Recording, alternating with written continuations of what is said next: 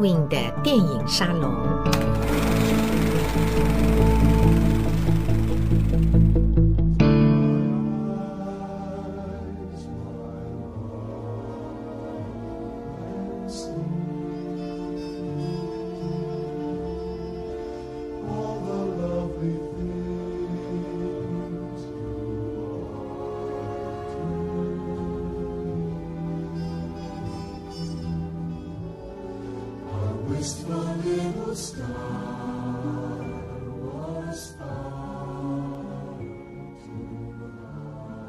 Shadow of Your Smile》这首歌曲是电影《春风无限恨》的主题曲。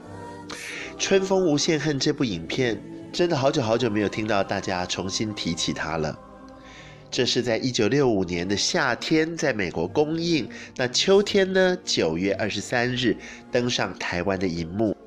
在台北万国戏院首映，欢迎来到 Edwin 的电影沙龙。二月份整个月份谈好莱坞经典爱情电影。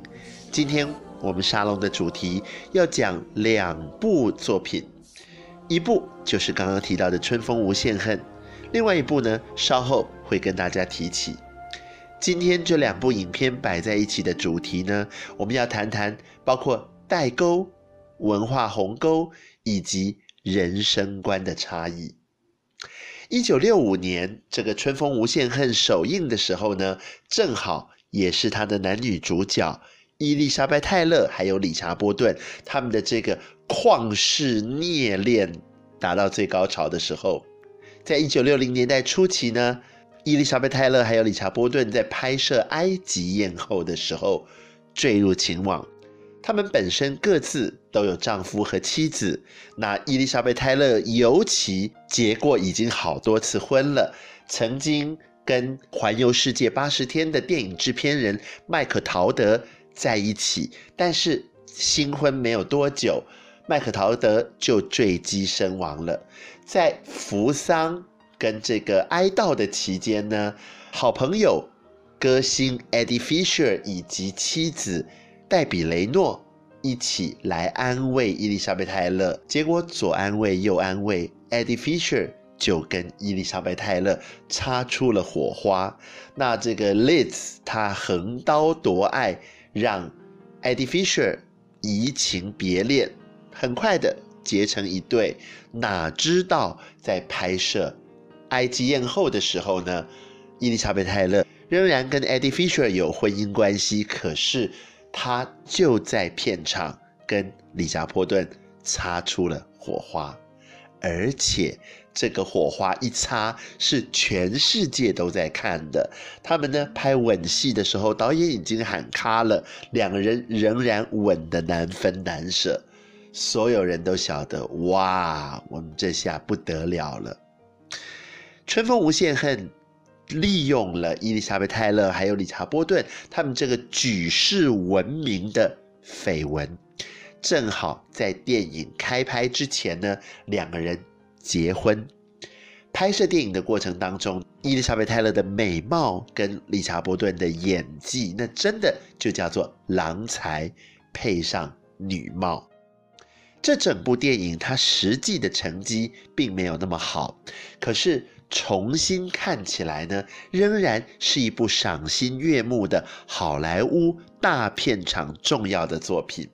尤其导演是米高梅的，等于说是米高梅当家一位非常重要，从四零年代一路红到了六零年代的老牌导演文生明尼利。Vincent Minnelli 他最擅长的虽然是棚内拍摄的豪华歌舞片以及言情文艺片，但是《春风无限恨》带着整部电影走出摄影棚，走到了加州，靠太平洋海岸有这么一个地方，Big Sur，Big Sur 风光明媚，有桥。有沙滩，有海浪，虽然是一个举世闻名的风景景点，可是很少有好莱坞电影真正实地在 Big Sur 取景。《春风无限恨》大概是其中知名度最高的一部。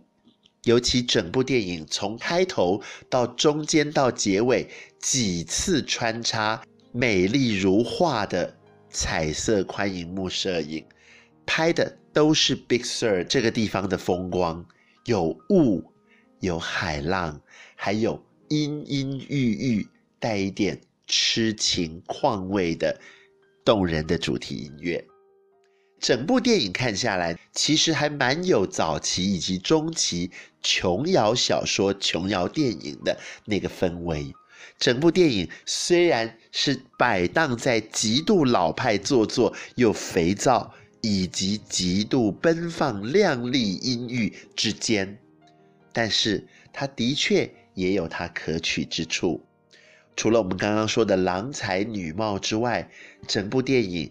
紧紧地扣住一个叫做“自由”的母题。这个“自由”的母题呢，从伊丽莎白·泰勒这个女艺术家的身上可以清楚地体现出来。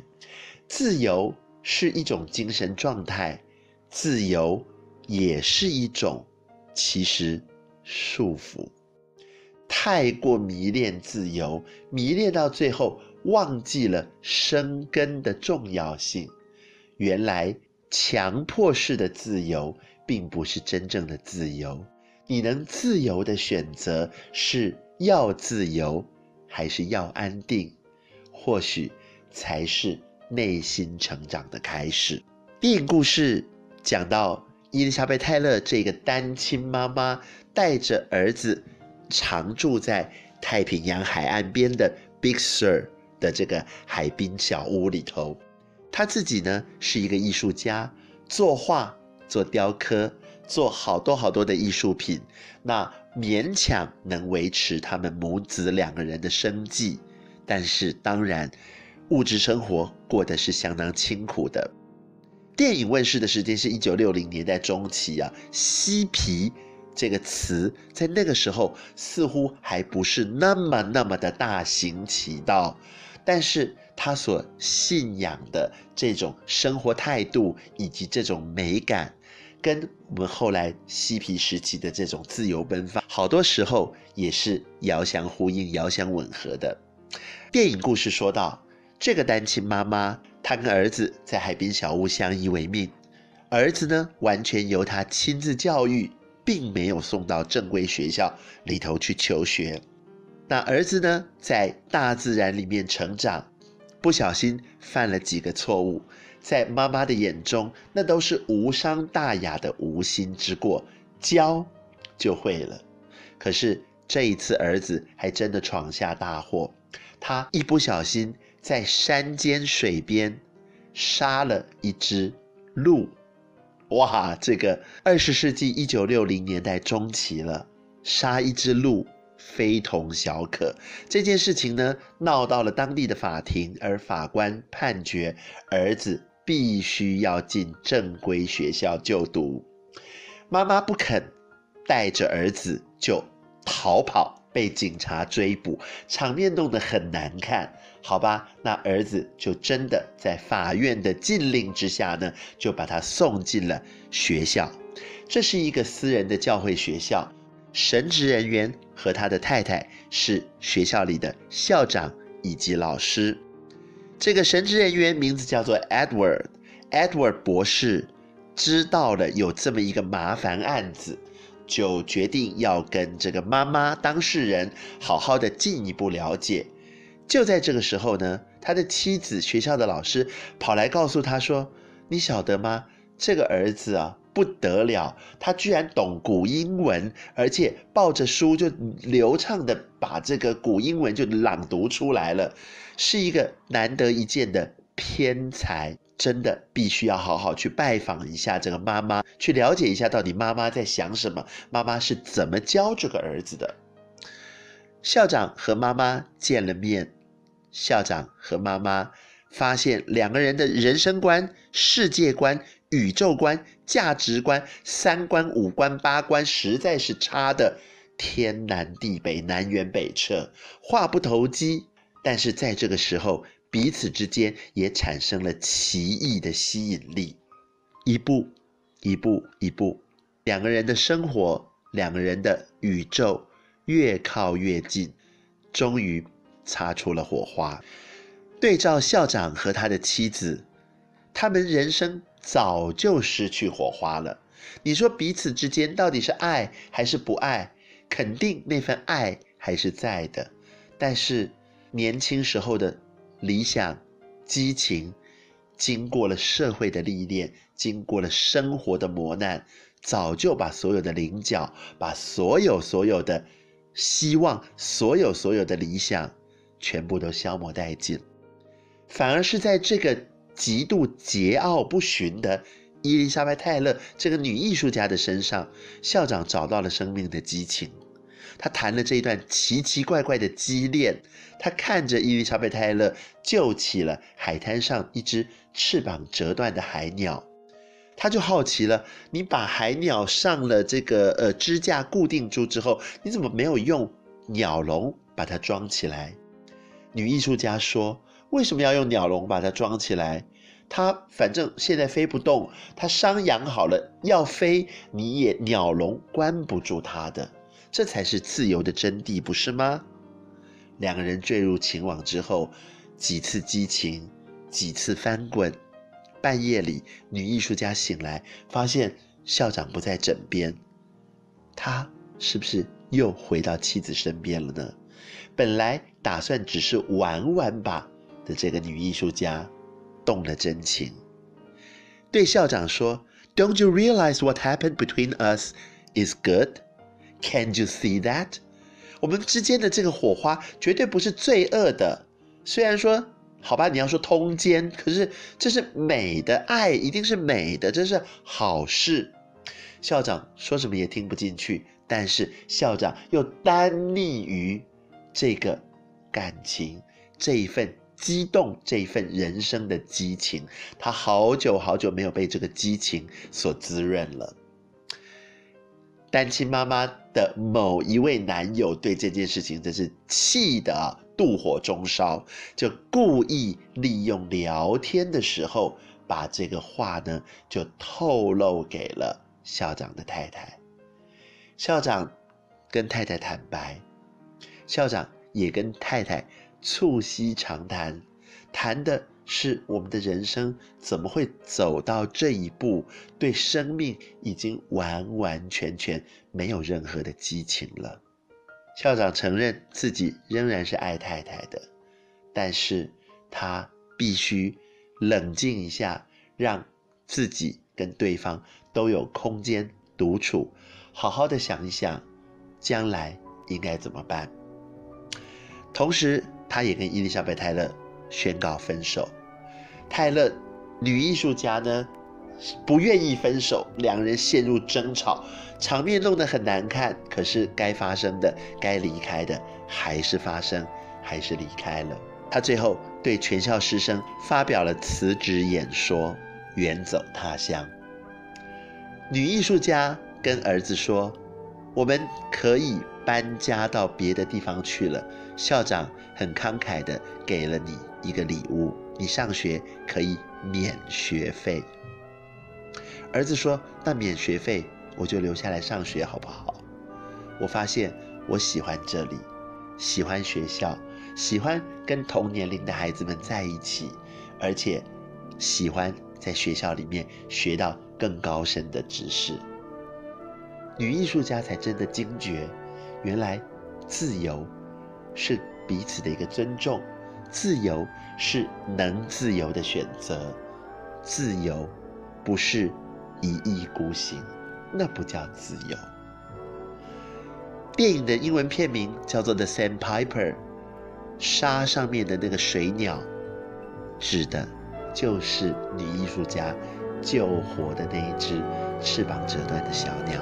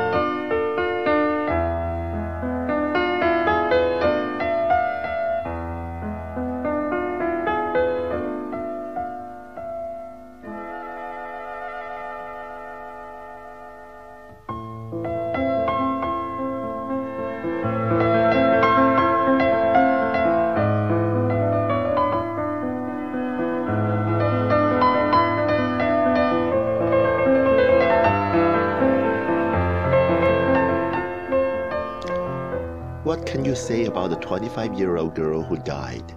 That she was beautiful and brilliant. That she loved Mozart and Bach, the Beatles, and me. 电影《爱的故事》一九七零年《Love Story》开场就直接破题：一个二十五岁的女孩子过世了。她美丽，她出色，她喜欢莫扎特、巴哈。 他喜欢披头四，他还喜欢男主角。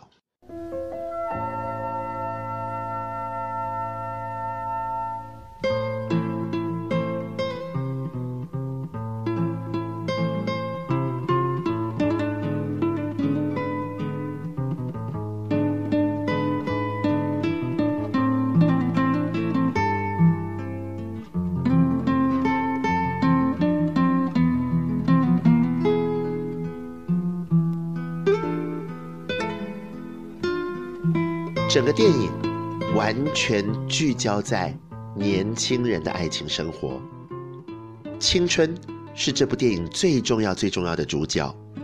青春具体的展现在两位男女演员雷恩·欧尼尔还有艾莉·麦克劳他们两个人的身上。雷恩·欧尼尔演的是 Oliver，艾莉·麦克劳演的是 Jennifer。在冰封的波士顿哈佛大学的校园里头。大学男生急着在图书馆要借书，为了准备考试。管理图书馆的这个女孩子怎么样都不肯把书调出来给这个男孩子。原来这个女生其实想要跟这个男孩子亲近，她假借此借口呢，要男生请她喝咖啡。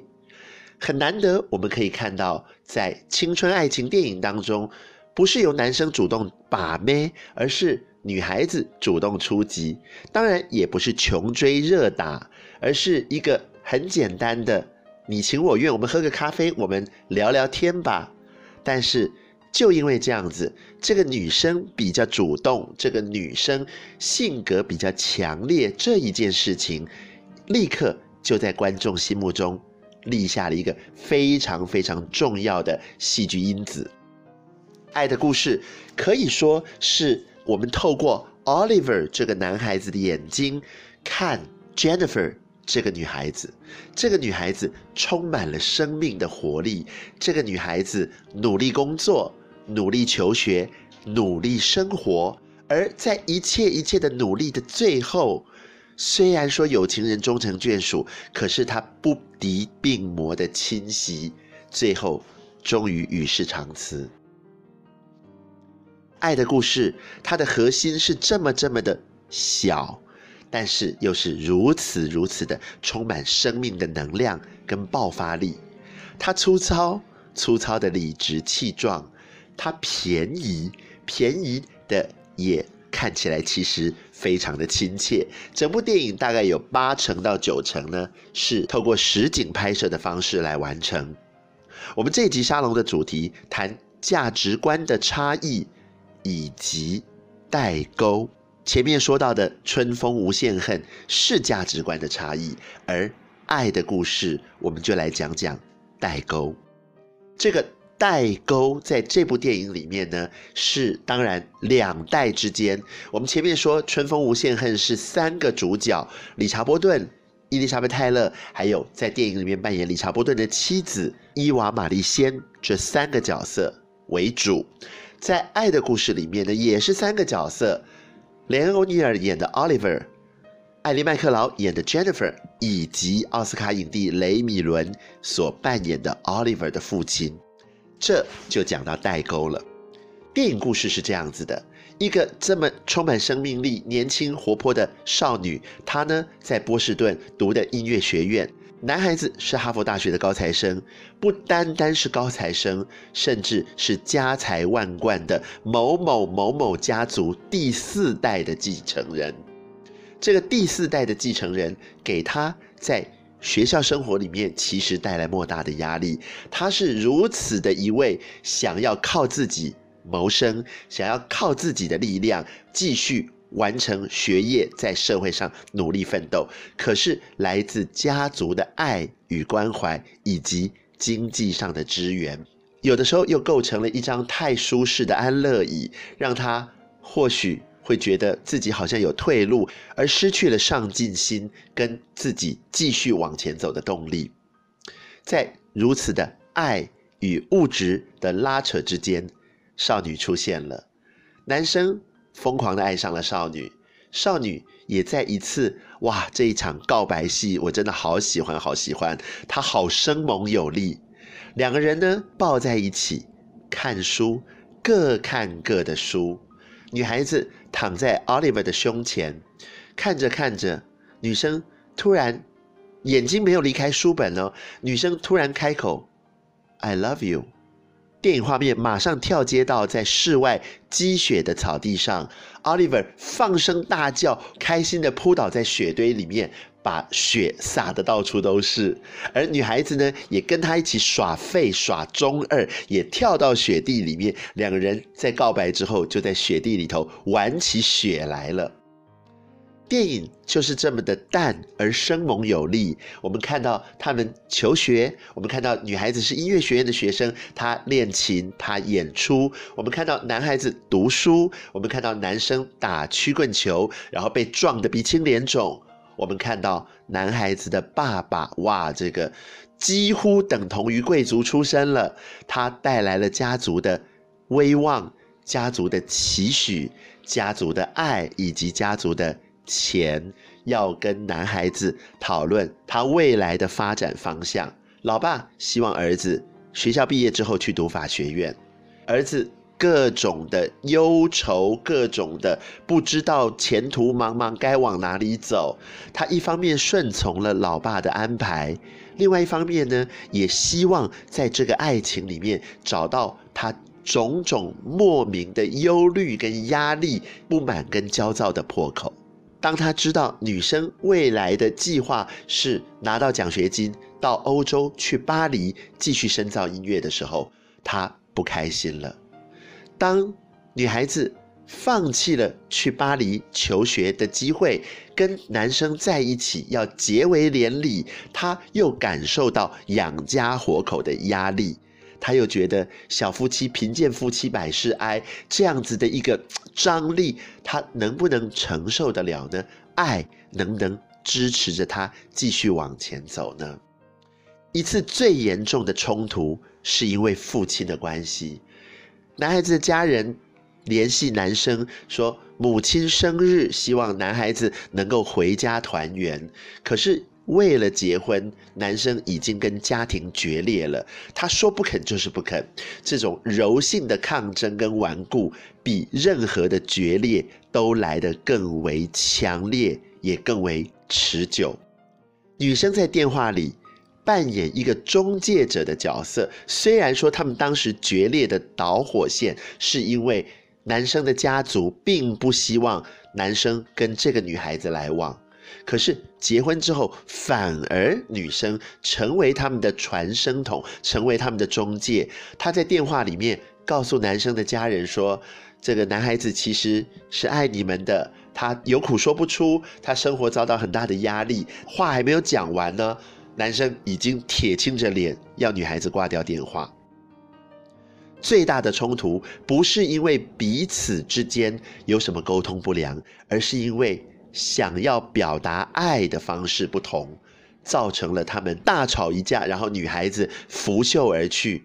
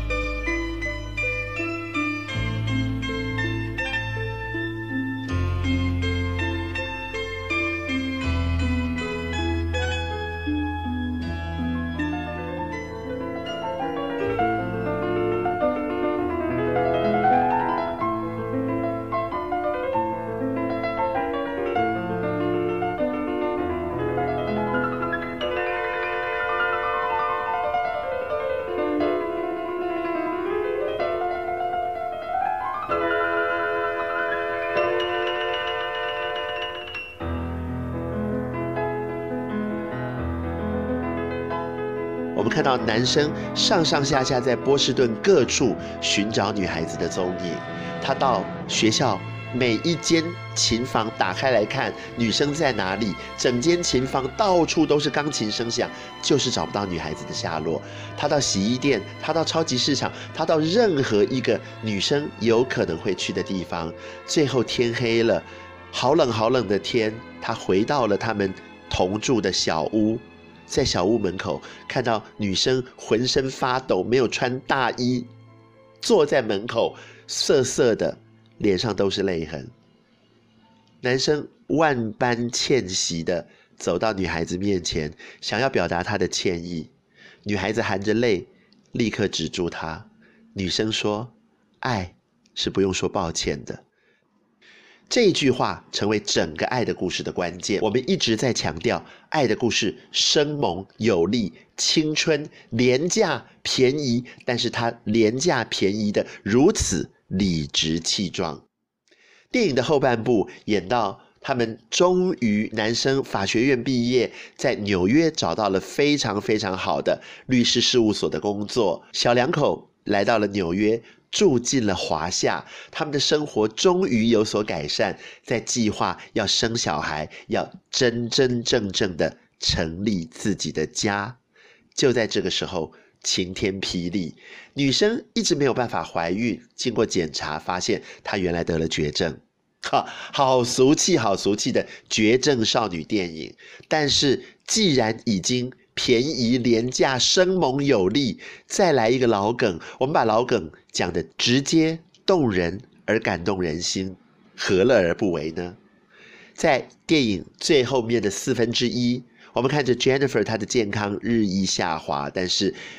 月病越漂亮，大家都开玩笑，是不是得了 Ellie McGraw 的这个症候群呢？绝症少女电影在电影中，少女得绝症，越绝症越漂亮，到最后白皙的皮肤、悠长的头发、动人的大眼睛，含着眼泪要男主角抱着我，抱着我，我不要孤独的死去，求求你抱着我。哇，真是赚人热泪。电影的结尾。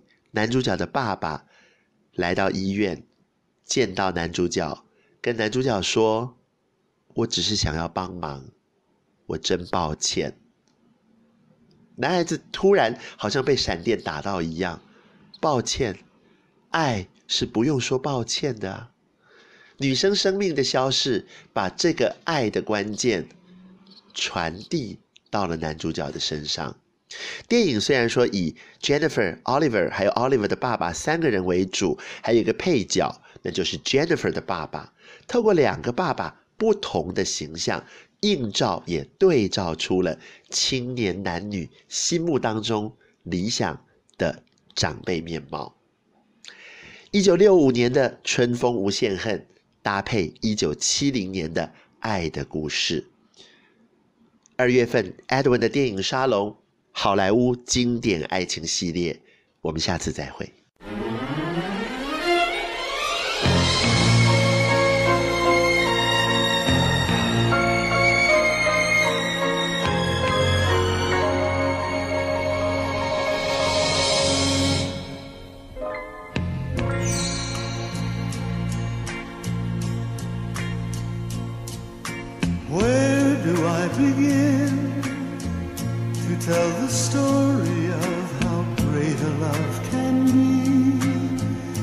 sweet love story that is older than the sea.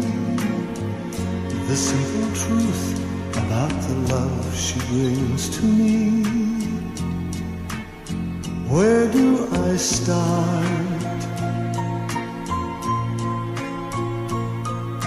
With her first hello, she gave a meaning to this empty world of mine. There'd never be another love, another time. She came into my life and made the living fine. She fills my heart.